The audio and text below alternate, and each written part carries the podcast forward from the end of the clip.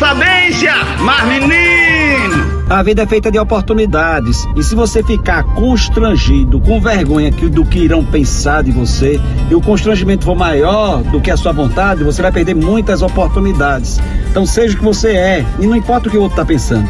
Seja o que você é, porque as oportunidades sempre irão aparecer. E alguém pode até dizer que está errado, que poderia ser diferente, que não deveria fazer, que não deveria ter feito, que não deveria ter tentado, que não deveria ter arriscado, que poderia ter sido de outra forma. Não importa. O importante é que a oportunidade aparece e você arrisca. E você tenta e você faz e você corre atrás. Você entendeu? Então, tendo oportunidade, pode ser ousado. Corra, tente, arrisque, pule, faça o que for feito. E se de repente descobrir que não foi tão legal, mas você aproveitou a oportunidade. Sou eu, Padre Arlindo.